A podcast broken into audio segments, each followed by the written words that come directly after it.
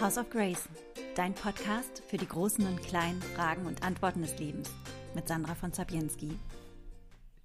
Hallo und herzlich willkommen zu einer neuen Folge von House of Grace.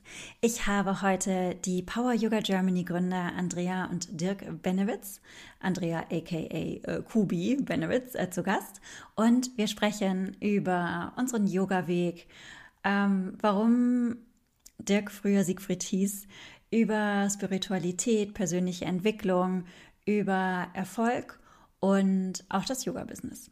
Viel Freude! Liebe Kupi, lieber Dirk, ich freue mich sehr, dass ich äh, heute bei euch sein kann. Danke, dass ihr euch die Zeit genommen habt für das kleine Interview mit mir. Dankeschön, Danke, wir freuen uns wir auch. Freuen uns Danke, auch, dass du bei dir gekommen zu bist. sein.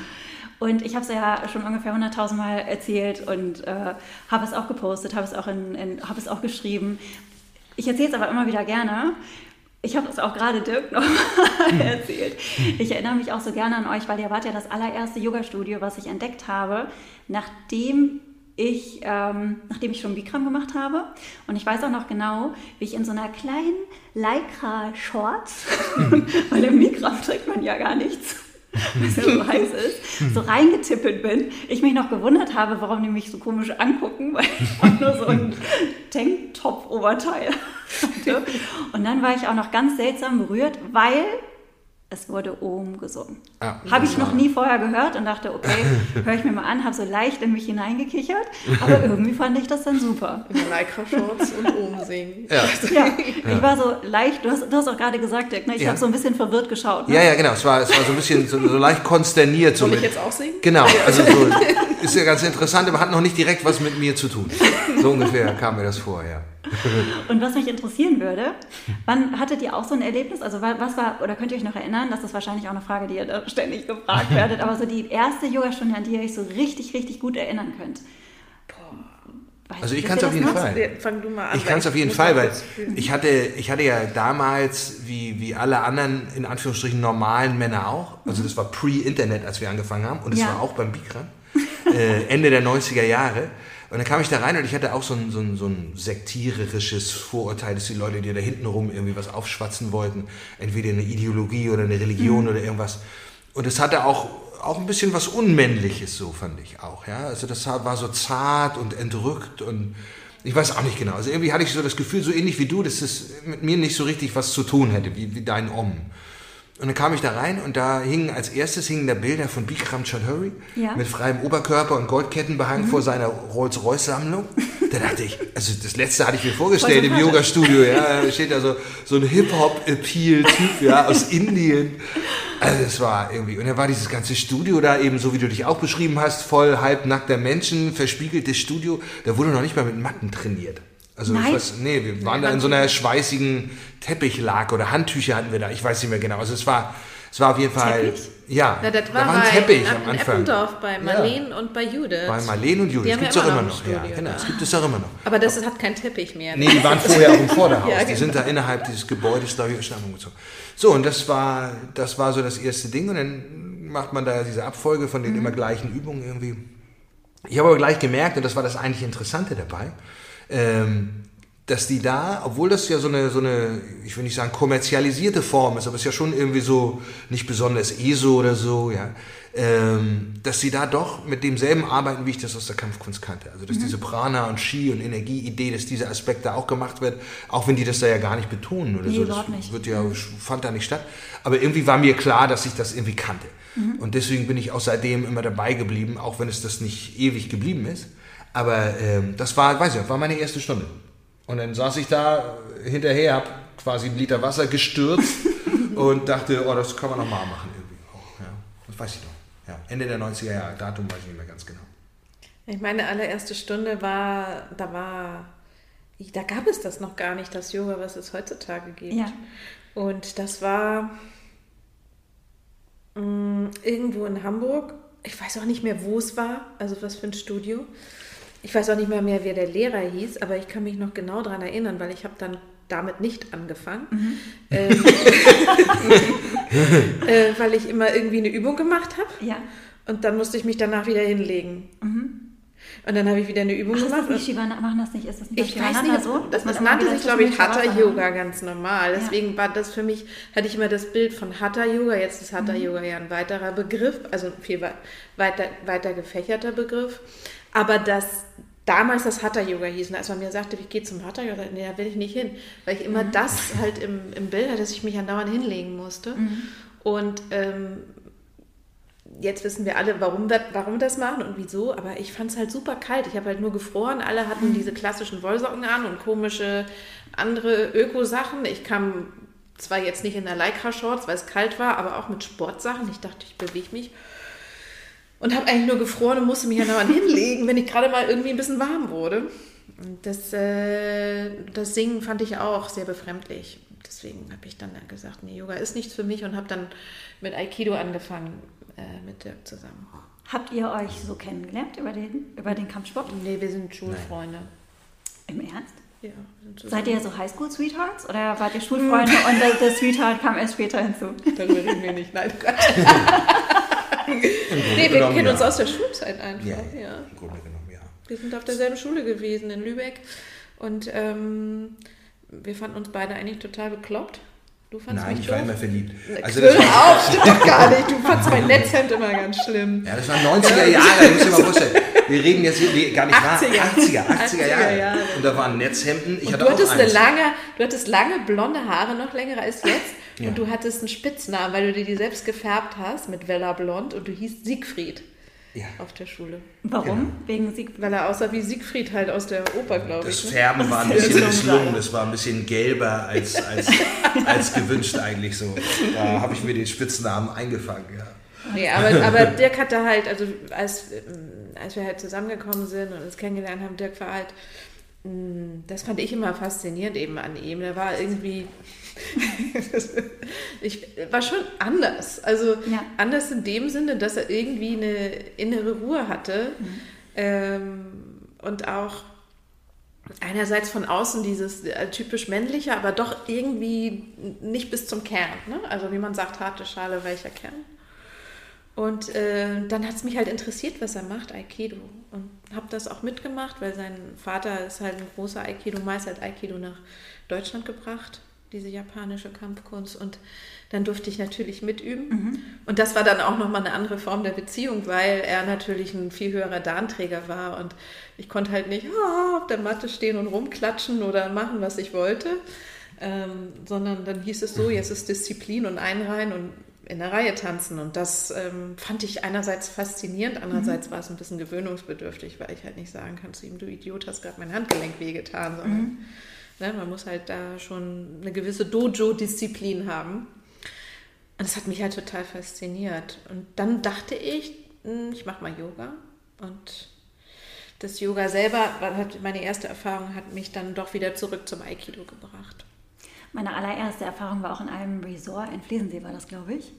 Und da haben wir auch auf äh, so Schafschuhmatten, Schafwollschuhmatten äh, geübt. Ja. Und ich weiß noch, wie ich wirklich, ich habe so einen richtigen Lachkrampf bekommen, weil man sollte die schlechte Energie wie Rauch ausatmen. Und wenn du nie was mit Spiritualität am Hut hast und sowieso gerade total äh, solche Extensions angeklebt und irgendwie auf Filmpremieren hauptsächlich zu Hause, Genau, genau. total an der Oberfläche.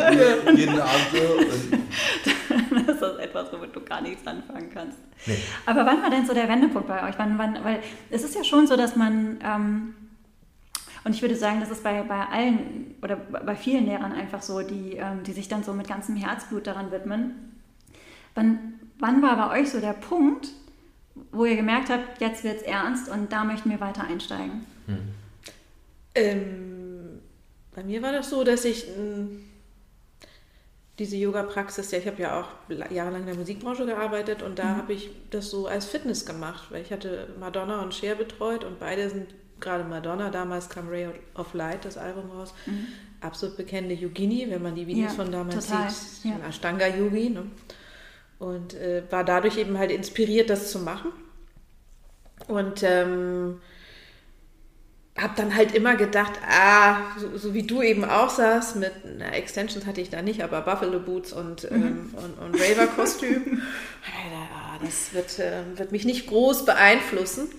Und das fand ich halt so faszinierend, dass Yoga ist auf einer unbewussten Ebene doch tot. Und Ja. dass man auf einmal, und das finde ich halt auch das, was so wichtig ist, wenn wir Yoga vermitteln, dass es undogmatisch ist, weil wir beide die Erfahrung gemacht haben, dass es so von hinten angeschlichen kommt und eigentlich selber einem eine Erkenntnis gibt und dass man gar nicht äh, groß jetzt irgendwie irgendjemanden anhimmeln muss, sondern es, es wirkt von selber. Ja. Und das hat es halt getan. Und ich kann gar nicht sagen genau wie. Es ist halt ähm,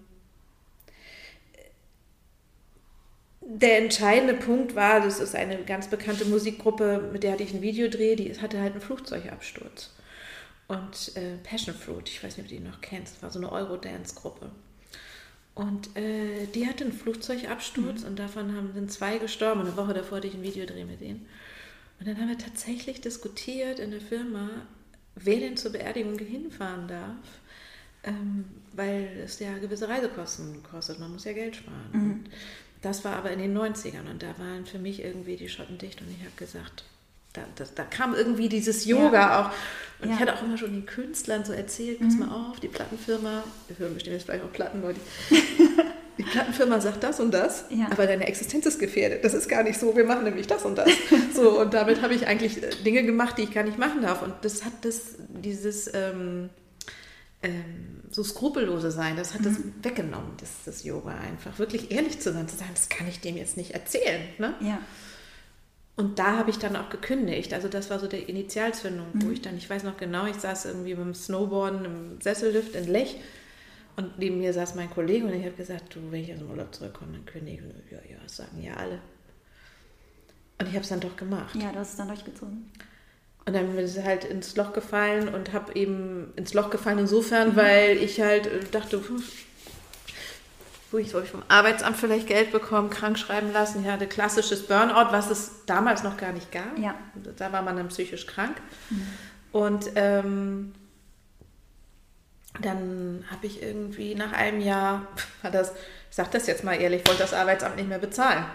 Und hat gesagt, so, Sie haben eine Berufsausbildung, Sie können noch gerne bei Erasco Marketingleiterin werden. Wir haben da einen Ja. Job. Und ich, nein, bitte nicht. Und dann habe ich gesagt, gut, dann unterrichte ich halt Yoga. Werden ja alle kommen. Da hatte ich immer noch die Einstellung. Also einerseits das Herz zum Yoga, aber immer noch diese abgefahrene Einstellung, ah, die hole ich alle und war völlig naiv. Das war ein halbes Jahr lang kam überhaupt keiner oder mal ein oder zwei Leute. Also davon zu leben ist gar nicht möglich gewesen. Das haben wir auch fa- fast ähnliche Geschichte bei Lala und Vilas Toastgirl. Das allererste Studio, was sie aufgemacht haben, da saßen sie im Wesentlichen und haben gelesen. Genau, ja. Ja, ich hatte noch nicht mal ein Studio, ich hatte nur Räume in der Renzelstraße angemietet, das war gar nicht. Und dann kam ich vielleicht irgendwann auf die Idee, vielleicht übe ich dann da selber, wenn da keiner kommt. Und äh, du glaubst es nicht, Sandra, nach zwei Wochen standen auf einmal acht Leute vor der Tür und ich dachte, die haben sich verirrt und die wollten zu mir. Und ich hatte eigentlich schon, ich hatte da schon den Raum gekündigt. Ich habe gesagt, nee, ich gehe zurück in die Musikbranche und so, war ein Versuchsprojekt. Nee, die wollten zum Yoga und ab dann ging es los. Und auch da, das ist halt so schön, dass du das auch verstehst. Es ist Ja. die Kraft des Yoga. Ich kann es gar nicht erklären. Das ist irgendwie gekommen. So als wenn das Universum sagt, oh, die will tatsächlich aufhören, aber hm, vielleicht macht sie doch weiter. Und es war nie mein Plan, diese Studios und das alles. Also es war, ich hatte überhaupt keinen Plan. Keine Strategie, gar nichts. Und alles, was jetzt auch kommt, das glaubt uns bloß immer keiner, kommt nicht aus einer äh, Vision oder irgendwelchen Collagen oder Coaching-Papers, sondern Ich fühle das so sehr. Das ist bei mir genauso. Ich werde das auch ständig gefragt, was sind deine Pläne? Ich habe auch keine. Ja. Nicht mehr. Früher, entschuldige bitte, ich habe Nee, nee, es ist ich total- Ich verstehe es total. Ja. Und äh, also klar haben wir jetzt einen Coach, der uns hilft bei den Ja. Finanzen, weil, wir eben, weil wir darauf beide keine Lust haben. So, ne? Darüber wollten wir ja nicht sprechen. ja. Können wir gerne machen, kein Problem. Ich kann euch hier von meinen Finanzproblemen erzählen. Von Kontokorrent, Kreditbeantragung, betriebswirtschaftlichen Abrechnungen und allem möglichen. Das gibt es beim Yoga nämlich auch. Ja. Überall. Ja. Äh, also man muss das ja machen, das ist ja sozusagen die Pflicht. Ne? Aber ähm, es ist jetzt ähm, wirklich, es, es wächst irgendwie organisch und es kommt, wie es kommt. Und wir lassen wirklich immer mehr los. Also was auf, wir, wir, wir packen alles sozusagen in so eine Schultüte rein und gucken, was dabei Was passiert? was passiert. Dass sich da was entwickeln wird. Ja. Und wie war das bei dir? Dirk, wann würdest du sagen, wann war so der erste Moment, wo es dann, wo es dich so richtig gepackt hat, wo du gemerkt hast, das möchtest du vertiefen? Das kann ich dir genau sagen. Äh, als ich den Mietvertrag fürs erste Studio für zehn Jahre unterschrieben habe, da dachte ich, jetzt gibt es kein Zurück mehr. Ja. Ähm, gepackt hatte mich das natürlich schon vorher, sonst hätte ich das ja nicht gemacht. Aber ähm, das ist jetzt über, es waren ja 15 Jahre her jetzt, das Ding in der Schanze, da wo du auch warst.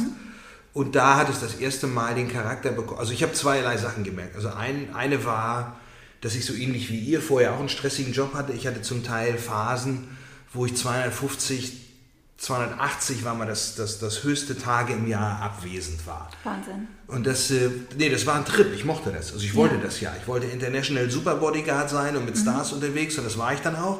Und so, aber dann gehst du auf eine Welttour und dann bist du halt irgendwie zehneinhalb Monate weg. So nach dem Motto. Und das ne, ist dann auch gut und war dann auch in Ordnung. Ich habe aber auch gleich gemerkt, das ist, das kannst du auch nicht ewig machen. Und das, das verliert eben auch seinen Glamour. ich Total, mache das immer noch gerne. ist Ich finde es auch immer noch geil, aber ich denke nicht mehr, ich bin der geilste Typ der Welt, sondern denke, ah ja, das haben wir jetzt letzte Woche gehabt, diese Woche und nächste auch. Also ich finde, äh, es ist immer noch toll, aber wie gesagt, nicht mehr ganz so mit äh, goldigem Staub überzogen. Und dann kam noch was dazu, das, das sage ich dann mal ganz ehrlich, ich habe gedacht, irgendwas müssen wir ja auf der Welt auch bewegen. Also wenn ich jetzt auf einzelne Leute aufpasse, ist gut, dann überleben die, wenn es mal hart auf hart kommt. Aber vielleicht gibt es noch irgendwas anderes, was irgendwie so einem größeren Zusammenhang dient oder sonst irgendetwas. Also diese Idee ist mir über das Aikido natürlich auch nicht fremd gewesen. Und deswegen dachte ich, wenn, dann kann man das am besten in einem eigenen Studio, seinen eigenen Vibe sozusagen da an Leute weitergeben. Da werden dann die kommen, die denken, dass sie das gebrauchen können. Aber das ist eben etwas, das war, das war immer ein Ziel. Eigentlich war es eine Aikido-Schule auch in dem Sinne. Ja, Aber du wie wolltest gesagt- eine Aikido-Schule Ja. haben. Und dann habe ich gesagt, lass uns mal Genau. mit Yogakursen anfangen, weil ich habe Ja. schon ein paar Kunden. Ja. Aber im Ernst, Ja. das, alle Räume, die wir haben, sind so aufgebaut, dass da keine Säulen drin, drin sind, außer der jetzt hier. Ja? Mhm. Man könnte also zur Not immer noch ein Dojo draus machen. Ja. Ja, also alles Oder eine schwarz, weiß, Disco, rot. hatten wir auch gedacht. Club geht auch. Ja. Genau, das ist so ein bisschen den Anwohner ein bisschen schwierig. Nee, aber im Ernst, das war, das war immer so ein Ding. Und da habe ich gedacht, das wäre jetzt der Moment. Ähm, und das war eben vor roundabout 15 Jahren. Gab es, wie, sah das da hier aus in Hamburg? Wie war das von der Yoga-Szene? Gab es da schon so viele Studios wie jetzt oder war der... Nee, bei weitem die- Nee, es gab- Bei weitem nicht. Es war so, dass äh, Silke Markmann vom Yoga-Raum Hamburg und äh, Ja, stimmt, die, die, ich, kann- ich kenne Silke von äh, Warner Music, da haben wir uns kennengelernt und Silke ist dann ja ausgewandert äh, äh, für eine Zeit lang nach Hawaii und hat dort die Yogalehrerausbildung gemacht, ist wiedergekommen und hat, mir, hat das dann auch mit mir geteilt und ich habe auch mit ihr zusammen ge, ähm, haben wir Räume angemietet, beziehungsweise sie hat mich als Lehrerin äh, da mitgebucht. Ich hatte keine Ausbildung, gar nichts. habe mich da hingestellt und irgendwie ihre Kurse vertreten. Fand das total, also war sehr geehrt. Sie hat mich Ja. ab und zu unterrichtet, was gezeichnet, gesagt, du kannst das und so. Und dann habe ich nebenbei eben auch noch ein bisschen Bikram gemacht. So, das waren eigentlich die drei Stud drei, sagen wir mal, Studios des neuen Yogas. Es gibt natürlich viele alte traditionelle Schulen, aber das sind ja so mehr die, äh, also diese, von denen ich spreche, die halt dieses Yoga aus den USA rübergebracht haben. Ne? Ja, und äh, so hat sich das dann einfach ergeben. Und dann, das waren irgendwie alle. Also Es gab weniger Silke, Studios und es gab weniger Praktizierende. Silke, Marlene, Judith und, Ja. und mich. So. Würdet ihr sagen, ähm, ihr merkt einen Unterschied bei den Praktizierenden? So, wenn ihr jetzt so fünf, zwischen vor 15 Jahren Ja. und jetzt zurückblickt und wie, wie drückt sich das aus? Ähm, der Unterschied ist erstmal, dass es ähm, viel, viel mehr sind. Also es ist, und der Unterschied ist auch, dass die ähm, Yogis heutzutage viel zugänglicher sind für viele Themen. Also das hat sich wirklich äh, ein, ein Bewusstsein geöffnet. Also dass die, ähm, vielleicht haben Leute einfach auch mehr über Yoga gelesen oder gehört oder es hat sich mehr rumgesprochen.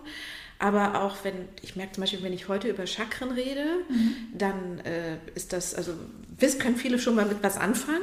Während also vor 10, 15 Jahren das Wort Chakra, da musste man erstmal die Definition machen und sagen, was das alles ist und so. Also ich finde schon, da ist eine deutliche Bewusstseinserweiterung. Das ist mein Eindruck. Ja, und das, was auch ist, und das konnte ich am Anfang immer nicht so richtig verstehen, aber das ist immer das, wenn es in die Breite geht, das, ich will nicht sagen, das verflacht auch. Aber ganz zu Anfang bei uns, die Leute, das waren so welche, die ihren Urlaub dann auch nach Indien noch und dann noch die Maler und die Rasterlocken und die gesellschaftliche Ablehnung und das musste irgendwie alles so dazukommen. Also das war, das hatte mehr Lebensentwurfcharakter auch noch und das war auch noch identitätsprägender. Heute kommt auch der normale Büroangestellte, macht dreimal die Woche Yoga und geht dann auch wieder nach Hause. Also der fühlt sich wieder komisch, der fühlt sich besser, interessiert sich nicht besonders dafür, ein bisschen vielleicht. Und ich dachte immer früher, das ist meine Güte, das ist ja Perlen vor die Säue, so viele tolle Themen und die Leute nehmen das gar nicht an. Aber das ist Quatsch. Die Leute können das in ihrer Art und Intensität praktizieren. So, und dann nehmen die das mit nach Hause und jeder geht mit ein bisschen was nach Hause. Und es muss nicht jeder Yogalehrer werden und nicht jeder nach Goa auswandern und, und alle Strukturen ablehnen und alles ganz anders. Also es war früher noch ein bisschen freakiger in Anführungsstrichen, mhm. deswegen aber auch ein kleinerer Kreis. Und heute machen es einfach mehr Leute ohne Vorurteile und ohne, vielleicht auch ohne in die Tiefe zu gehen. Aber das macht nichts. Also selbst an der Oberfläche wirkt Yoga noch ausreichend. Wie nimmst du ja. das denn wahr? Ich mache es ja nicht seit 15 Jahren. Ja gut, aber insofern in der Zeit, wo ich mich äh, wo ich jetzt äh, Yoga praktiziere,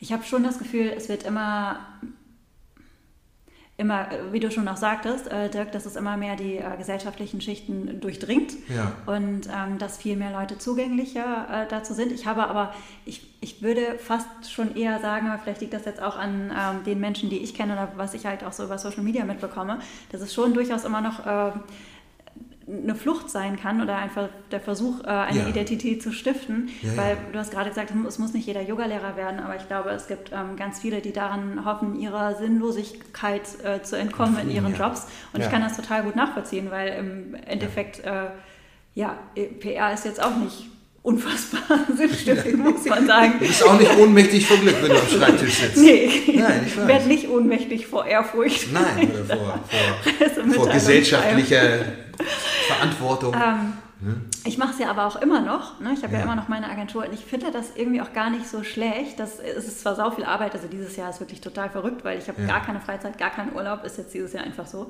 Ja. Ähm, aber ich habe ich, ich kann mir vorstellen, dass man auch leicht den Bezug zur Realität verlieren kann. Und ich glaube, es ist auch schwierig, ja. wenn, du, ähm, wenn, du, wenn du so große Hoffnung dann daran setzt, und dann feststellst, weil du hast es gerade auch schon gesagt, Ruby, ähm, es ist schwierig vom Yoga zu leben. Du musst erstmal, das auf jeden Fall. Es ist, wie, es ist ja letztendlich auch wie ein Firmenaufbau. Ich habe drei Firmen in meinem Leben aufgebaut, das ist jetzt die dritte sozusagen. Ja. Die ersten drei Jahre vergiss es, da verdienst du eigentlich ne? nichts. ich mache auch noch Sicherheitsjobs. Also ne, ich muss nicht mehr die ganz doofen machen, ja. aber die, die Firma gibt es auch noch. Ja, und das ist, ähm, und ähm, ich glaube, das ist fast auch ein Trend, dass viele dann auch hinschmeißen und in der Hoffnung, dass sich das dann irgendwie trägt oder, oder weiterentwickeln wird. Was ja. vielleicht auch, ähm, es ist ja auch gut, sind ja auch total, also kommen ja auch ganz tolle Sachen bei raus. Ähm, die Fra Frage ist, was machen wir mit diesen ganzen, mit so vielen ähm, Yoga-Lehrern und Coaches? Ja. Und wie, wie aber ja, da, da, wird sich, glaube ich, schon wieder das irgendwie zu, da wird es sich zurechtwachsen und die werden dann auch ihren Weg finden oder eben auch nicht und dann vielleicht auch zurückkehren. Also ich, insofern glaube ich schon, dass das ähm, identitätsstiftend ist für, ja. für viele ähm, ja. Menschen gerade. Also zu dem, zu dem Yoga-Lehrer-Thema und Coach-Thema äh, kann ich gerne noch was sagen, weil das kommt mir jetzt gerade, wo du das so sagst. Also wir beide sind der Meinung, es kann gar nicht genug Lehrer und Coaches geben. Mhm. Also auch wenn es in die Breite geht und auch wenn Leute davon mehr Verständnis oder dafür mehr Verständnis entwickeln und da auch mehr rausziehen. Ich glaube trotzdem, dass das, was man in so einer Ausbildung lernt, für seine eigene Praxis, auch die man ja bis ans Lebensende weiterführen kann, ähm, dass das abstrahlt auf die Leute jeweils in deren Umfeld, dass sie sozusagen ganz automatisch Coaches werden. Ja, das strahlt ja, ja, auch auf die Erziehung unserer Kinder. Zum Beispiel, zum Beispiel. Also, das ich, also ich bin so dankbar, dieses ganze Material, was wir hier haben, diese Studios oder wow, jetzt sind wir auf der Konferenz, das ist nichts gegen das, was du eigentlich wirklich innen drin lernst mhm. und was du anderen Leuten mitgeben kannst, ob, das, ob du Kinder hast oder nicht oder Hunde. Und das ist überhaupt nichts dagegen. Diese, diese formlose Welt, das ist einfach ähm, diese Stärke, die du innerlich kriegst. Und dann ist das auch nicht wichtig, dass du hier äh, Multimillionär wirst. Viele gehen ja auch los und denken, wow, die müssen wahnsinnig viel Geld verdienen und so. Sollen sie alle denken. Ja, letztendlich ist es so, ich habe mich gerade mit Frank Schuler unterhalten mhm. von Lord Vishnu's Couch in ja. Köln, äh, der auch, also wir machen öfters zusammen Urlaub, der auch sagte, Kubi, ich möchte einfach ein schönes Leben haben. Und ganz mhm. ehrlich, ich arbeite dann mal ein paar Stunden nicht, weil so viel Geld verdiene ich nicht. Dann will ich wenigstens ein schönes Leben haben. Ja. So. Und das sagen wir uns ja. eben halt auch. Ne? Wir ja. arbeiten zwar sehr, sehr viel, aber wir, wir machen es gerne aus Leidenschaft, mhm. aber wir machen dann auch bewusst die Pause und sagen so, der heutige Vormittag, Mittwochvormittag, ist für den Tierpark reserviert. Und da fahren wir mit unseren Kindern hin. Punkt. Ja. ja. Und haben dann da äh, Freizeit. Und das ist, ich glaube, das ist ähm, einfach eine Verschiebung auch der Werte. Und was es auch tut, diese innere Kraft, wo ich gerade am Reden bin, weil es heute Ja. sehr aktuell gewesen ist. Ich bin heute, ich laufe sehr gerne morgens so ein bisschen an der Alster lang. Ich, ich jogge sehr gerne nebenbei. Und ähm, war heute laufen im Regen und es war ein typischer, in Anführungsstrichen, Scheißtag in Hamburg. Ja, schlechtes Wetter, der Sommer ist vorbei, es regnet ein bisschen, ja. Und oben bei, ist das Bobby Reich da oben? Ja, bei der Baustelle. Ja, bei der Baustelle ist Bobby Reich. Ne? Ist alles ähm, ja. abgesperrt. So, ich jogge zurück. Da sehe ich mitten in dieser Absperrung steht da so ein Opel Corsa mit OD-Kennzeichen. Und dann denke ich, oh, hat sich mal wieder so ein Schlaukopf verfahren. Drumherum stehen Leute und reden auf eine Person ein und diese Frau, die da im Auto sitzt, die hat eine regelrechte Panikattacke. Die hat eine regelrechte Panikattacke. Die saß ich, ich drehte mich nur um und ich, ich hatte meine Kopfhörer Ja. im Ohr, hörte wieder gute Musik. Die zitterte, knallrot und eine Panikattacke. Und keiner hat sich getraut, diese Frau so anzusprechen, dass sie sich beruhigt. Und dann habe ich Kopfhörer raus, umgedreht, bin hingegangen und habe gesagt, atme erstmal bitte ein und aus. ne? Willkommen in Hamburg. Woher bist du? Aus Dahme? Ich sage, ja, ich bin aus Lübeck. Herzlich willkommen. Die sind hier so. ja. Und also das ganze Drama ging halt Ja. los. Und, und äh, ja, hier will mich jemand anzeigen. hm, hm, hm. Und ich so, es ist Hamburg. Es ist 8 Uhr morgens. Es regnet. Du hast dich verfahren. Alle hassen sich. Alle hassen dich, alle hassen sich, ja. So, und du bist eine schöne Projektion. Habe ich nicht so gesagt, ich habe Ja. sie aber beruhigt. Das hätte ich früher nicht gemacht. Ich habe das nur gemacht, weil ich die innere Stärke habe, weil Ja. ich wurde auch andauernd bepöbelt, dass ich jetzt auch den Weg versperre. Aber ich habe den Fokus darauf gesetzt, dieser Person zu helfen, die wirklich einen Nervenzusammenbruch hatte. Und diese, ich finde, dass Yoga einen einfach menschlicher macht. Einen Wirklich diese, auch menschlich zu anderen wird. Und wirklich, äh, das heißt nicht Friede, Freude, Eierkuchen mit allen, aber wenn jemand Hilfe braucht, dass man dann auch da ist und auch weiß, wie man dem Menschen helfen kann, wie man ihn anspricht. Und ich finde, das ist viel, viel mehr wert, als das ganze Material oder was wir auf Instagram sehen, diese ganzen schönen Haltes. Das ist nicht das Yoga. Es ist Ja. wirklich menschlich zu sein oder menschlicher zu werden und das dadurch, indem man den Kontakt zu sich selbst bekommt. Das habt ihr beide total schön gesagt, finde ich. Und äh, tatsächlich hast du, in, in, äh, da stimme ich dir dann total zu, äh, können wir gar nicht genug Yoga-Lehrer und Coaches haben, weil egal, ob das dann der Hauptberuf wird oder eben nicht, das ist wurscht, weil man trägt es dann in die jeweiligen äh, Tätigkeitsfelder hinein, Eben. die man, ähm, wo, wo man halt eben gerade ist oder auch in, in seiner Freizeit oder in, in seinem, wie du es jetzt auch in, beim, beim Job Ja, passieren. Einfach Ja. freundlich sein. Ja. Ja. Nett. Das ist Na, ja- hilfsbereit auch. Genau. Du Und auch, auch, auch die sein. Menschen nicht als Feind zu sehen. Weil wir sind, du weißt das, wir sind irgendwie alle miteinander irgendwie verbunden. Und wer das nicht glaubt, der hier zuhört, der kann auf YouTube sich mal das Doppelspaltexperiment angucken. Kennst du das? Ich bin Hallo, ich habe mir schon das Desi hier in Hamburg angeguckt. Der sollte sich das bitte angucken. Das möchte ich Doppelspaltexperiment. Ja? Ich habe letztens die Gluonen entdeckt. Kennt ihr die Gluonen? Ich darf das jetzt hier nicht ausführen, weil sonst sprenge ich den Podcast. Ihr schlaft ein. Ich rede vier Stunden später noch. Erzähl von Ehrlich? Gluon. Die, ja, die Gluonen. Ähm, Neue dadurch, kleinste sich immer- Teilchen, oder? Äh, Ja, es gibt ja mehrere Elementarteilchen und Gluonen sind äh, eine Gattung von Elementarteilchen. Und Gluonen sorgen dafür, dass nur wirklich total basic äh, zusammengefasst, dafür, dass ähm, der Atomkern sozusagen zusammenhält, also dass das im Atom ein Atom bleibt. Okay. Wie die das tun, super faszinierend. Äh, für alle, die zuhören, es gibt eine wunderbare Seite, die heißt Teilchenzoo von Desi. Da Da kann man das Ja. genau nachlesen. Okay, ja, das gucken wir uns gleich nach dem Podcast Da an. kann man auch, Ja. da kann man auch gucken, welches Teilchen man wäre.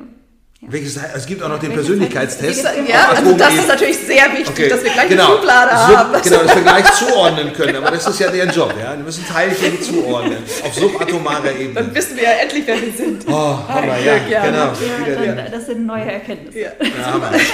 Gut. Ja, insofern ist das, äh, ist das total, ähm, kann ich das auch nachvollziehen. Ähm, habt, ihr denn, habt ihr denn nicht trotzdem Konkurrenz im Yoga-Bereich erlebt oder würdet ihr sagen, gibt es das trotzdem auch?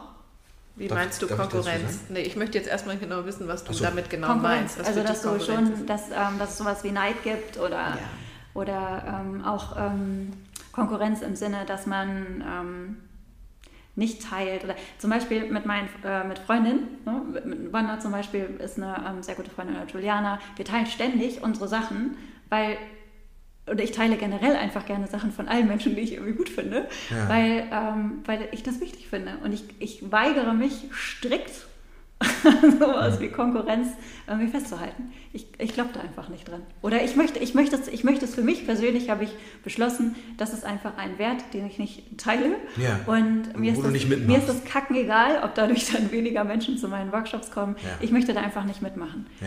Würdet ihr denn, aber ich glaube, es gibt es trotzdem schon auch sowas wie Konkurrenz und Neid in der Yoga-Welt. Nein, also ich glaube, erstmal ist das, das, ja eine Projektion. Ne? Also es ist ja wirklich das, was du von innen heraus rausschießt. Das heißt, wenn jemand uns nicht mag oder neidisch ist oder sowas, ja. dann ist das zum einen, was ich äh, co-produziere und was der andere eben halt rüberwirft auf die Leinwand. Das muss man sich erstmal bewusst machen, weil sonst sind wir in dem typischen Dreieck Opfer, Täter, Retter.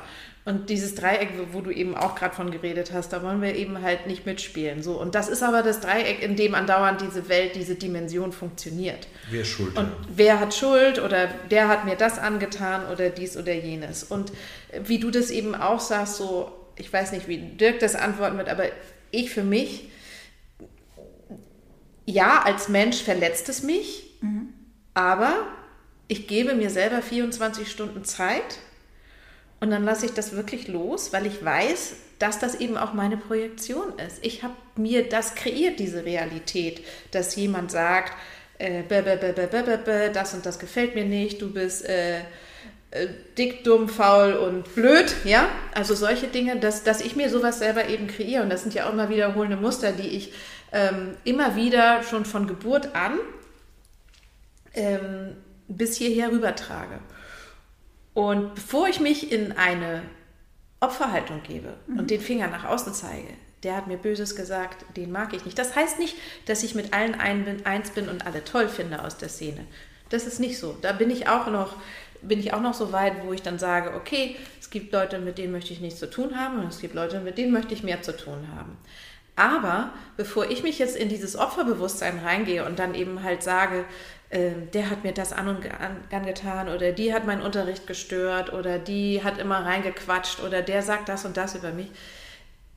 Diese Energie will ich nicht in mir tragen, weil die Energie lähmt mich, die bringt mich nicht weiter und die bringt mich auch in der Evolution nicht weiter. Mhm. Und ähm, ich lasse die dann auch nicht zu. Ich arbeite mit der 24 Stunden, ich spüre, was für Emotionen da sind. Ich mache das sehr stark in der Meditation und dann lasse ich das los und das Ding ist erledigt. Früher bin ich mit Dirk noch um die Alster gegangen und der, der, der, der, der, der, der hat das und das gesagt und weißt du überhaupt und dies, das ist ja gemein und dann haben wir so viel für diese Lehrerin getan und das hat sie einfach gekündigt und wir haben so viel investiert und ich will das nicht mehr. Ist das mir egal. Ja, ich finde, du wirkst auch sehr gelassen und sehr ruhig. Das sind auf jeden Fall super Tipps zum Umgang. Ähm, ich finde nur, ich finde es auch, ich finde es irgendwie auch gut, dass es im Yoga auch immer noch alle, du sagtest gerade vom Dreieck, in dem man sich bewegt. Ich finde gut, dass es diese kleinen Dreiecke eigentlich auch in, in egal ob du Yoga machst, wie viel Yoga du machst oder mhm. äh, sonst was, dass du das immer wieder findest, weil letztendlich sind das ja auch dann die Momente, an denen wir halt eben persönlich wachsen können. Genau, ne? absolut. Also äh, ich habe es jetzt hunderttausendmal schon erzählt, ich möchte, möchte, gar nicht mehr darauf eingehen, aber bei der Kritik, also ich habe richtig Kritik abbekommen Ende letzten Jahres, wo es öffentlicher wurde und das war für mich super schwer, damit ja. umzugehen. Willkommen. Was war, was war, was war da los? Was hast du denn? Ach du, bei Yoga Easy, es ist äh, entweder man, man mag meine Stunden oder man mag die nicht ich quatsche, ich rede halt, ich lache halt auch mal. Ne? Also, was? Was? Das, das darf ich. Ich verspreche mich und das ist halt, das, ähm, ich verspreche mich bei einer Sequenz aber leider zu häufig. Ja. und dann haben sie die trotzdem ausgestrahlt. ich habe es auch freigegeben, weil irgendwie fand ich es dann, ich dachte, ach komm, ist egal. Ja. ähm, und dann kam oder, der Shitstorm. Oder auch so, nein, kein Shitstorm, aber es gibt, gibt dann negative Kommentare darunter. Und dann auch ganz süß wieder das andere der andere, die anderen, die das dann aber ganz toll finden, für die es genau richtig ist und dann sagen, nein, und Sandra ist gut. Das ist ja, dann das ist, ganz das ist dann die Retter. Und dann natürlich auch offline. Ne? Also da sind schon so ein paar Sachen erzählt, passiert, die würde ich jetzt nicht so öffentlich erzählen, kann ich euch danach mal erzählen. Aber ja. ähm, da, da, da habe ich schon, da habe ich gedacht, so, da, da ist mir wirklich die Kinnlade runtergefallen, weil ich hätte eine solche Bösartigkeit hätte ich einfach gar nicht erwartet. Ne? Und ähm, aber damit umzugehen und das ähm, so ich lasse immer alles rein und dann äh, stelle ich mir vor, die Hintertür des Herzens geht auf und dann spaziert es dann da raus. Aber Ja. erstmal darf es halt alles Schön. bleiben, genauso wie du auch sagtest, 24 Stunden bleibt es erstmal bei dir, damit es überhaupt gehen darf und damit es gesehen werden kann. Und das war für mich dann auch total hilfreich. Und ja, ich denke, das sind einfach Sachen, um, ähm, wo wir erwachsen können. Jetzt haben wir aber schon wieder so viel gequatscht. Wir Damen, ja, du darfst nicht zu Wort kommen, weil wir wissen, dass Sag- du gar nicht sag- aufhörst. Genau, das habe ich am Anfang schon angekündigt, mein 60-minütigen Monolog. Nee, Konkurrenz, also das ist natürlich ein interessantes Thema. Aus meiner Sicht, das ist das, was wir in der Lehrerausbildung auch immer wieder betonen, geht es um eine Sache. Man wird sichtbar und man steht für irgendwas. So. Ja. Und dann stichst du aus der Masse heraus und zeigst denen, wenn du aus der Reihe tanzt, merken die anderen, dass sie in der Reihe tanzen. Die Leute, die dir erzählen, dass sie dich lieben und dass sie gerne möchten, dass du dich weiterentwickelst, sind diejenigen, die dich am meisten hemmen. Und zwar dein Umfeld, deine Eltern, dein äh, Sexual-, Beziehungs-, sonst was Partner, deine besten Freunde. Im Grunde genommen wollen sie alle, dass du bleibst, wie du bist, und dann fängst du an, dich weiterzuentwickeln. So, und dann ziehen die Leute dich zurück. So, dann gibt es Neid und so weiter. Man wird halt in dem Moment, wo man nach oben kommt, zur Projektionsfläche. Und das Einzige, wo, der einzige Weg, um da rauszukommen, ist sich eben, das, was uns Yoga auch sagt, sich davon, diesen Anhaftungen zu lösen, dass man von denen auch nicht mehr gemocht werden möchte und aus sich selbst schöpfen kann. Das geht nur durch Meditation. Also wenn du, ich weiß wie schwer, also ne, ich, ich kann, kann ein Beispiel erzählen. Vor 20 Jahren, wenn da einer dabei war, der besser Asana konnte als ich, dann habe ich genau gewusst, was der gut konnte, dann habe ich das im Unterricht nicht gemacht. Damit er ja nicht besser war als ich. Hätte ich natürlich nie zugegeben. Aber, ne? Aber du, ich kann solche Sachen auch. Ja, das ist aber, ich glaube, das ist allzu menschlich. Ja? Ja. Mittlerweile denke ich mir, ist doch toll, was sie alle können. Was, aber es hat ja nichts mit mir zu tun. Und es Ja. hat auch nichts mit Yoga zu tun. Ja, der einarmige Handstand am weißen Strand. Viele denken, das ist das Ziel des Yoga, seit es die sozialen Medien gibt. Ja, nee, ist es aber nicht. Ist nur ein Teil. Aber das, was einem wirklich hilft, und das ist der Grund, warum Unterrichten auch so wichtig ist in der eigenen Entwicklung, ist, sich davon eben loszulösen. Von dem Feedback von anderen. Ich frage auch nicht mehr. Ich sage das auch ganz ehrlich. Ich will es auch nicht hören. Ich mache meine Show, dann dürfen die anderen applaudieren und die, denen es nicht gefallen hat, die können gehen, aber müssen mir nicht noch erzählen, dass sie den Witz blöd fanden oder dass sie auf dem Retreat das Frühstück lieber vor der ersten Praxis hätten oder öfter das Fenster auf oder das Licht an. Die Leute haben so einen Kontrollzwang und dem gebe ich mich einfach nicht mehr hin. Und das, wie gesagt, ist wie Elvis. Elvis has left the building. Er macht seine Show, dann steigt er auf und fährt weg. Und er muss da nicht noch stehen und eine halbe Stunde. Ja? Ja. Also ich will mich jetzt nicht mit Elvis vergleichen, das war jetzt ein bisschen doll. Aber Was aber auch, was verstehst auch du, was ich tatsächlich, meine? ich meine, da kann man auch sagen, ja klar, dann kriegst du die Kritik ja auch nicht mit, aber du kriegst ja auch das Positive nicht mit. Und das ist Nee. ja auch etwas, wo ich mich immer total, also ist einfach immer noch so, ich bin denke immer so, oh mein Gott, dir hat die Stunde wirklich so gut gefallen, wie toll. Ja. Oder ich, ich bin auch immer, also kennt ihr das, das habt ihr aber wahrscheinlich auch immer noch, wenn dann so viele Leute da sind, wenn Ja. man am Festival unterrichtet beispielsweise, Ja. dann denkt man, oh mein Gott, die sind alle deswegen hier, wegen mir? genau, bin ich ein, Das ist eine ne? total große Ehrfurcht. Aber Ja. letztendlich auch davon, sich zu befreien und zu sagen, Genau. Pass auf, die Leute, die dich auf den Sockel stellen und dich Ja. anbeten, die gucken irgendwann dahinter und sehen den Staub wie bei allen anderen auch und die schubsen dich da wieder runter und stellen den nächsten hin. Ja, deshalb schreibe ich auch über den Staub. Ja. Bei mir kommen ja die ganzen Schmutzthemen okay, auf, wie bei Instagram. Also, diese Woche habe ich das gemacht. Ja, genau. Also es ist sozusagen, eine Freundin von mir, Paula Lambert, hat einen Podcast, der heißt der Podcast des Scheiterns. Mein Ja. Instagram ist sozusagen mein Tagebuch des Scheiterns und Ja. wie ich aber dann daraus wieder was gelernt habe. Ja, es. Insofern, äh, es. ich sorge vor. Ja, okay, also genau. Radikale Akzeptanz und Transparenz. Ja, Ja. weil das ist, ne? Aber das ist ein Prozess, aber das finde ich eben, das ist das, was ich auch am Unterrichten lohnenswert finde, dass man sich darum, am Anfang hat man mit Technik zu tun, und habe ich das richtig gemacht und was denken die Leute und was man da alles für Themen abarbeiten muss. Aber irgendwann hat man das auch alles Thema gehabt und irgendwann interessiert es einen dann auch hoffentlich nicht mehr und dann kann man sich darauf konzentrieren, was man gerne machen möchte. Ich glaube auch das, was du gerade so schön sagtest, diese radikale Akzeptanz und Transparenz ist eigentlich wirklich das, was dich dann wirklich in die Freiheit bringt. Ja, Jim Carrey, The Yes Man, der Film, zeigt's doch. Ja, das macht dich echt frei. Ja. Ist dann auch egal. Bereit zu sterben. Genau. Ja, ist so. Ja, das ist das, das ist das, was aus dem Kampfsport daherkommt. Ne? Aber du musst eben auch bereit sein. Du musst wirklich auch bereit sein. Und dieses authentische Ding, das ist eben etwas, das kriegst du nur durch deine Praxis hin. Deswegen musst du auch, wenn du ein guter Lehrer bist, deine eigene Praxis haben. Ja. Das ist wie eine, das ist das Energetische, das ist wie, wie, mein Beispiel ist immer im Veranstaltungsschutz, ja, wenn da irgendwie einer äh, kommt und sagt, so, jetzt ist hier Schluss, steht 30 Hooligans gegenüber und sagt, jetzt ist hier Schluss und alle sagen, jetzt ist Schluss, weil der Alte das da gesagt hat, das gibt's ja gar nicht. Ja, das, sagt er, das passiert ja nur auf der energetischen Ebene, weil alle denken, der hat es irgendwie drauf. Also Ja. wir hören jetzt lieber auf. Obwohl sie natürlich zu 30 sind und der eine da dem gegenübersteht. Aber es ist eben, du kannst es eben auf jeden Fall irgendwie transportieren. Es geht nicht um die Worte. Und dieses energetische, diese energetische Qualität kriegst du eben nur als, kriegst du eben nur durch eigene Praxis. Und natürlich auch durch Wissen und alles. Aber das ist nur ein bisschen. Das meiste ist eben tatsächlich diese Glaubwürdigkeit auch, ne? Ja. denke ich mal. Ich wollte eigentlich noch so viele Fragen äh, stellen. Ich wollte dich noch zum Männer-Yoga was fragen. Ja. Wir haben aber schon, habt ihr noch fünf Minuten? Ja, ja, Andererseits ist es auch schon wieder, es wäre so ein schöner Schluss. Aber- kannst auch noch über unsere Kinder. können Ist wir doch dein Podcast, entscheide du das. Wir haben noch fünf Minuten Zeit oder zehn. Ja? Zehn. Kannst du noch was zu, äh, zum Männer-Yoga sagen? Ja. Weil du, du warst eigentlich so mit der Erste, der das überhaupt. Ja, also ich fühle mich auch als Hauptprotagonist. Vor sechs Jahren habe ich mich zu der Aussage verstiegen, dass drei Jahre später, also quasi vor zwei Jahren dann, mindestens 50% Männeranteil in den Kursen stattfinden würde. Das haben wir nicht ganz erreicht, Nicht da bin ich ganz. ganz ehrlich. Also der Fortschritt geht langsamer, als ich, als ich mir wünsche. Ich habe aber gerade den Vertrag fürs Männer-Yoga-Buch um weitere fünf Jahre verlängert.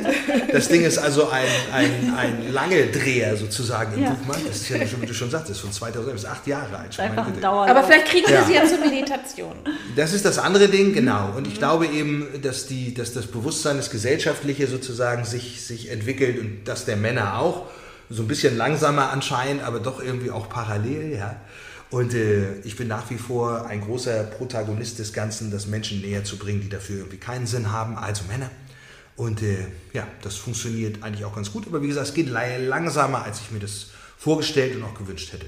Aber das wird schon. Ist das auch ein Thema, das dich weiterhin total begeistert? Also, Ja, glaub, einmal habt ihr ja so einen, gemeinsamen Nenner. Ne? Total begeistert Und mich das. Es sind zu wenig Männer da.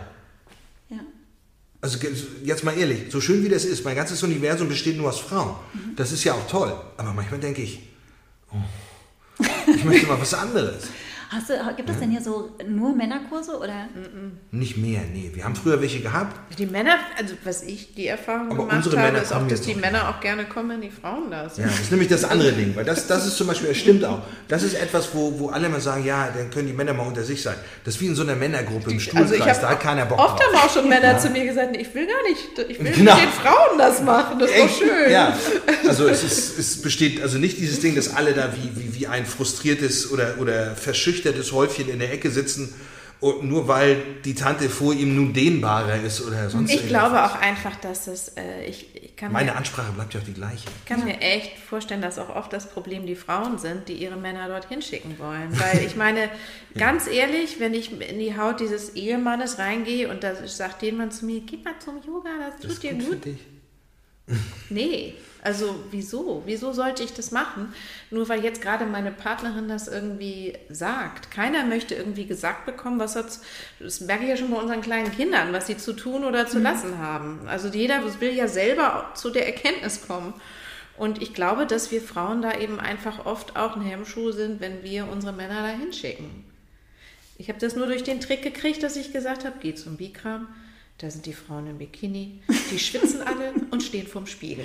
So. Und ganz ehrlich, fand ich irgendwie. Fand er, sagt er, nee, das interessiert mich ja eigentlich gar nicht, sagt er. Aber das, Aber kommt es aber trotzdem. das Aber war seine wahre ja. Motivation, ja.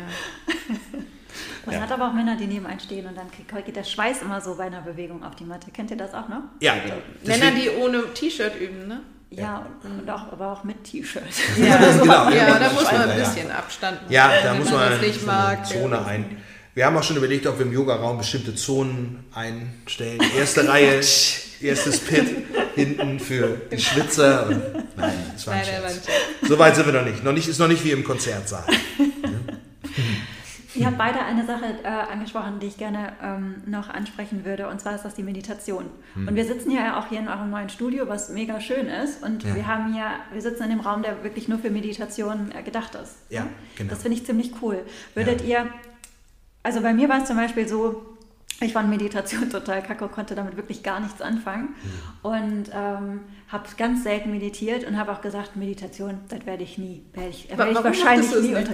Ich konnte nicht still sitzen. Also- Das ist so, ich habe einfach, ähm, mein Metier ist ja die Sprache. Ich schreibe wahnsinnig gerne, dann kommen Gedichte daraus. Ja, ich wache morgens auf und denke, wo ist mein Laptop? Ich muss schreiben. Da sind, das sind, ständig, da sind ständig Worte in mir. Und ich dachte, der Zustand ist einfach, dass ich da, dass ich keine Worte haben muss. Es ist zwölf Stunden sitzen, was ich auch nicht kann. Ja, ja. Ich hatte so viele Vorstellungen davon und es hat mich auch nie so richtig gepackt. Das hat sich extrem geändert, mhm. weil ähm, ich ja ex extrem in, in, in, das Tantra eingestiegen bin. Und mhm. es ist ja eher gerade auch so, dass sich beim Unterrichten auch ein ganz großer Philosophieschwerpunkt gerade bei mir herauskristallisiert und aber auch die, die tantrischen Techniken, wozu auch Meditation gehört. Das sind aber so angenehme Sachen wie zum Beispiel Fußmassage. Mhm. Du machst eine Fußmassage und guckst, wie das angenehme Gefühl der Massage entschwindet und wohin das entschwindet. Ganz ja. tolle Sache. Ja. Kann ich super machen. Ja. Ich bin sehr damit beschäftigt, zu gucken, wo, wohin es sich auflöst, ne? wohin faden äh, Sinneseindrücke. Ja. Und, und das war für mich dann tatsächlich auch der Einstieg, dass, weil es so lebendig ist, sind halt Shakti-Meditationen. Ne? Es sind halt so, genau. es ist, ähm, jetzt geht es auch anders. Ja. Jetzt kann ich auch die Leere zwischen den Räumen empfinden und mich da so hinein droppen. Oder es gibt einen Vers in Vijnana Bhairava Tantra 87, für diejenigen, die es interessiert. da meditiert man auf die Dunkelheit Bhairavas und das ist unfassbar schön und da gehe ich total drin auf in dieser samtenen Schwärze. Ähm, aber früher unvorstellbar. Und das würde mich total auch interessieren. War, war das ein Punkt bei euch, wo ihr von Anfang an auch irgendwie mit dabei wart? Oder war das auch etwas so wie bei mir, so eine Wart ihr auch ein Late Bloomer? Eine späte, späte Liebe. Bei mir war das schon mit, ähm, also das ist jetzt, ich hasse diese Biografien, wo man sagt, schon als kleines Kind mochte ich gerne tanzen und bin zum Yoga gekommen. Aber es mhm. ist tatsächlich so, dass ich, ähm, falls meine Eltern das hören, die wissen das nämlich auch nicht. Ich habe schon, als ich anfing zu lesen, mhm.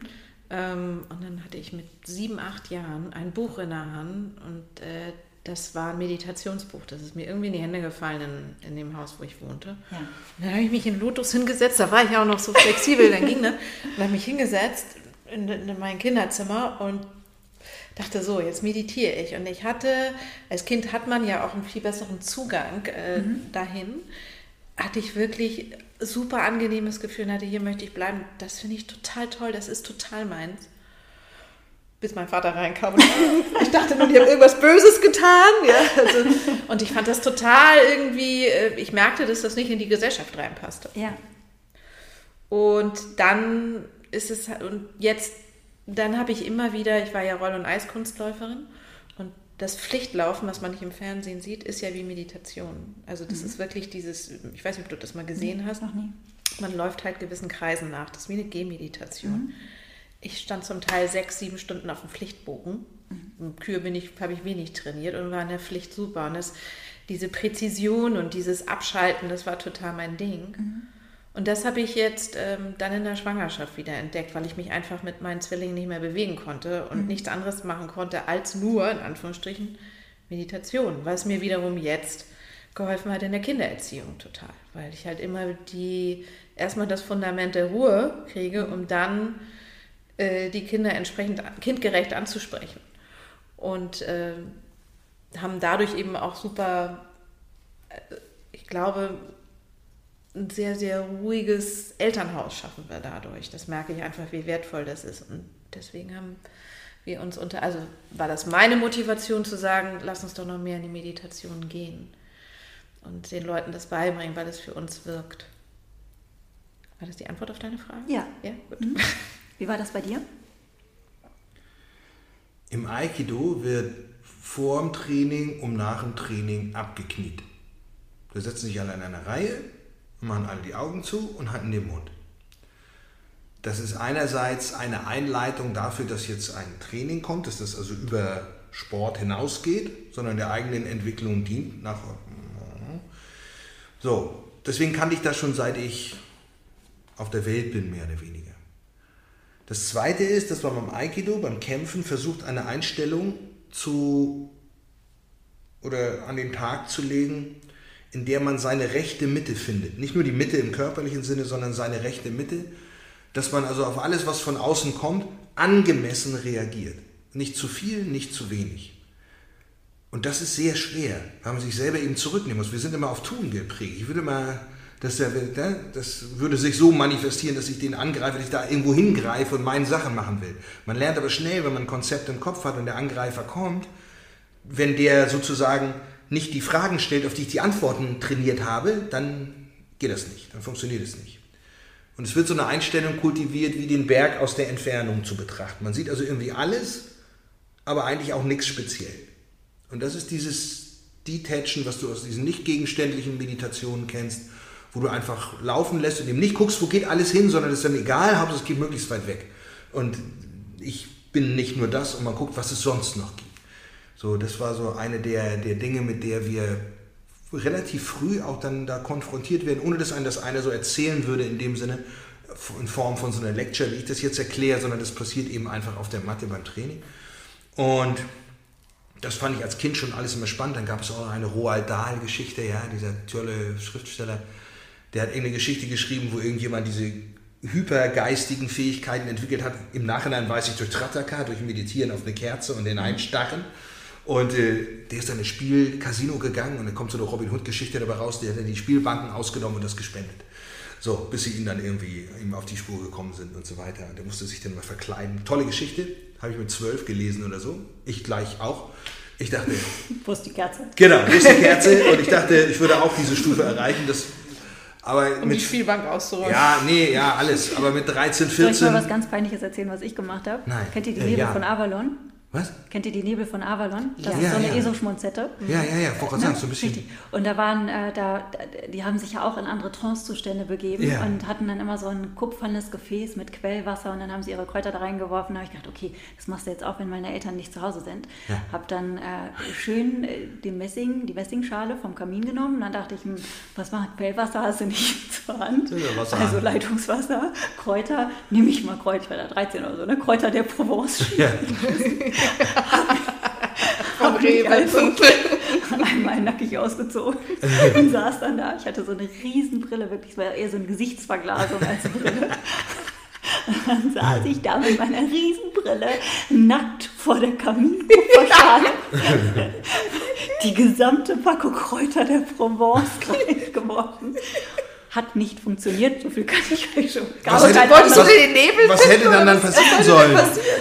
das zweite Gesicht wäre gekommen. Also so. du wärst in einem, du wärst in einem anderen Zustand gekommen, dann hättest du angefangen, die Zukunft Das zu Shining. Okay, das hat aber nicht, hat, Aber war nicht funktioniert. War nicht. Dir war kalt und irgendwann hast du keinen Bock mehr gehabt. so ähnlich war das bei mir auch. Immer dachte ich, jetzt muss ich mich um die Mädchen kümmern. Das ist irgendwie auch wichtig für meine Entwicklung.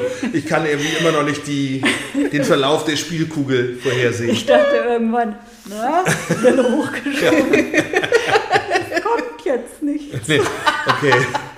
Und dann kommen deine Eltern raus und fragen, wo ist eigentlich die Kräuter? Und du, keine Das Ahnung. weiß ich nicht. Genau. Das fällt mir nur gerade ein. Das Wissen das deine Eltern? Nein. Jetzt ja. Jetzt ja. Jetzt ja. Das muss ich dir nochmal mal erzählen, finde ich bestimmt voll lustig. Ja. Das war auch die Zeit, da habe ich mal, das ist kein Scherz, und das wissen die wirklich, ich habe mir zu Weihnachten habe ich mir ein wollenes Gewand gewünscht und ein Mondsichelmesser. Meine Eltern so, was? Mondsichelmesser, muss man auch mal drauf Haben sie dir das denn geschenkt? Nein, natürlich Nee, nicht. Mondsichelmesser Ich gibt's nicht so. Wand und ein Mondsichelmesser herbekommen. Und wieso solltest du das einer 13-Jährigen an die Hand geben, Genau. Also das Mondsichelmesser hätte ich, glaube ich, die auch vorher schon die gesagt. Kräuterschublade gefüttert Genau. Entschuldige, aber jetzt habe ich dich unterbrochen. aber- Mach nichts, mach nichts. Also ich hatte schon immer damit zu tun, so, und um den Bogen mal zu kriegen hierzu. Ich glaube, dass Meditation im Moment so ist wie Yoga vor in den 90ern oder 80ern, so am Anfang ist noch ein, alle wissen schon, was es ist, so nach dem Motto und auch irgendwie Ja. das gut ist, aber haben noch nicht so richtig den Zugang dazu. Und nur Volkshochschulkurs oder irgendwas anderes oder religiös geprägt. Ja, und oh, ich kann nicht still sitzen. Ja, das, ne, ich kann dies nicht, kann jenes nicht. Also es ist ja immer das Gleiche. Und wir versuchen hier eben durch dieses Setting, was wir haben, mit Yoga und Bewegung zusammen, weil das aus unserer Sicht auch nur zusammengeht, wenn man entwickeln sich Aufklärung zu machen, dass es nicht schlimm ist und dass es möchte. Genau, ja. also die Stimme ist alles auch gut. Irgendwie haben wir verschiedene, verschiedene Arten und so. Und dann können die Leute da eben hinkommen und das ausprobieren. Und wenn nicht, auch wieder wegbleiben. Also ist nicht jetzt gleich wieder mit Commitment fürs Leben oder sonst was, sondern es ist diese Drop-in-Idee, wie ich was anderes trainieren gehen kann, kann ich das hier eben auch machen. Aber was ich glaube, um mal auf Männer-Yoga zurückzukommen, ähm, dass viele Leute, die sich nicht zum Yoga trauen, weil eben halt dieses, die äußere Form für die und so wie es sich entwickelt hat, halt wirklich hemmend ist, die Meditation förderlich, weil man kann nicht in den Kopf gucken als Lehrer. Keiner kann in den Kopf des anderen gucken. Und äh, manche können auch einfach nur an tausend andere Dinge denken. Und ich glaube, dass äh, dadurch man eben auch nochmal andere Menschen erreichen kann. Ja, die eben halt wirklich dann sagen, okay, ich setze mich hin und entweder klappt es oder mhm. klappt es nicht. Und ich kann auch denken, was ich möchte. Und ich, viele haben ja immer Angst, dass sie dumm dastehen ja, gerade im Yoga irgendwie blöd da sind oder so. Ja. Und das ist ja in der Meditation nicht der Fall. Es sei denn, man heißt Dirk und man ist früher immer eingeschlafen und hat geschneit. Ja, das war dann so eine Zwischenphase. Aha. Ja, das waren so die ersten Brian Kest Retreats, das weiß ich noch genau, der auch einen großen Schwerpunkt auf Meditieren legt. Und ich war, ich war einfach immer todmüde. Ich weiß ja. auch nicht, also das war, noch, das war diese 250 Tage im Jahr Abwesenheitsnummer, von der ich da erzählt habe. Und dann war so ein Retreat und so und ich wusste genau, wenn sich jetzt alle wieder hinsetzen, ich kriege Chicken Head nach fünf Minuten, habe mich dann gleich auf die Couch gelegt, zusammen mit einer anderen Amerikanerin auch, der es genauso ging. Und alle waren voll heilig am Meditieren und wir haben da, haben da erstmal zehn Minuten gut geruht. Aber jetzt hast du es ja auch. Jetzt nicht mehr, nee, jetzt, jetzt nicht mehr, nee. Das ist auch schon ein paar Jahre her. Erinnert mich an Uchara, das ist eine äh, tantrische Technik, wo du den Ton von unten heraufholst. Weißt du, das ja. war, war, sozusagen Natural Born Yogi, was du gemacht hast. Du hast die Töne von ganz unten raus ja. laut raufgehoben. Das Schnarchen meinst du? Genau. das ist schön, dass du das kannst jetzt ja immer so nennen, wenn du neben mir schnarchst. Wenn ich neben dir schnarche, Aber ja. Natural Born Yogi. Ja, wichtig, wichtig ist, dass du das so siehst. Ich schnarche nicht, ich meditiere. Ja, genau. Ich bin, ne, hol den Ton von oben. Ich praktiziere Uchara. Ja, genau. Aus meinem Wurzelchakra.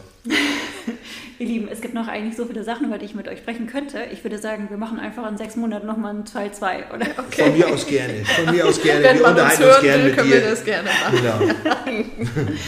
Erzählt mal, wo kann man euch nochmal live sehen in der nächsten Zeit? Ähm, du bist in der Yoga Kitchen in Düsseldorf.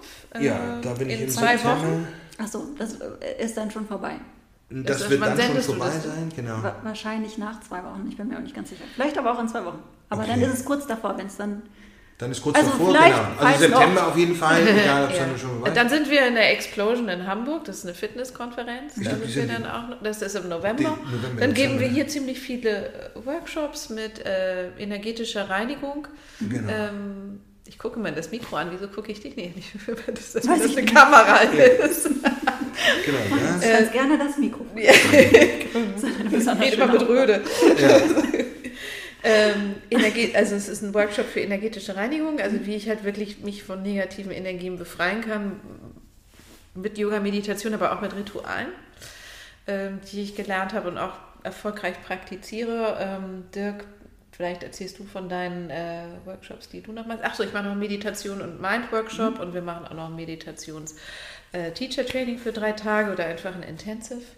Also es ist irre viel, ich habe es nicht alles im Kopf. Aber, aber du machst ist, sehr viel fasziale Arbeit. Ja, ja, ne? wir machen diese ganzen, diese ganzen faszialen Geschichten, die ich jetzt eben da, wie gesagt, in Düsseldorf mache. Dann ist wieder, nächstes Jahr ist wieder USA im März und im Februar, da bin ich auch immer in der glücklichen Lage, dahin eingeladen zu werden und ja, einfach mal auf unsere Website gucken, weil wir sind echt Sag viel unterwegs den Jahren. Ja. Sag doch mal kurz den Namen. Ähm, poweryogainstitut.de, institute.de oder poweryogagermany.de. Wir sind auf zwei Webseiten zu erreichen. Dann schauen wir da mal nach. Genau. Vielen, vielen lieben Dank für das Gespräch. Es hat mir super viel Spaß gemacht. Uns Danke, auch. Danke, Sandra. uns auch. Nee? Und dann freue ich mich auf Teil 2. Klar, yes. Das war eine Folge von House of Grace, dein Podcast zu Hause für die großen und kleinen Fragen und Antworten des Lebens. Mein Name ist Sandra von Zapienski.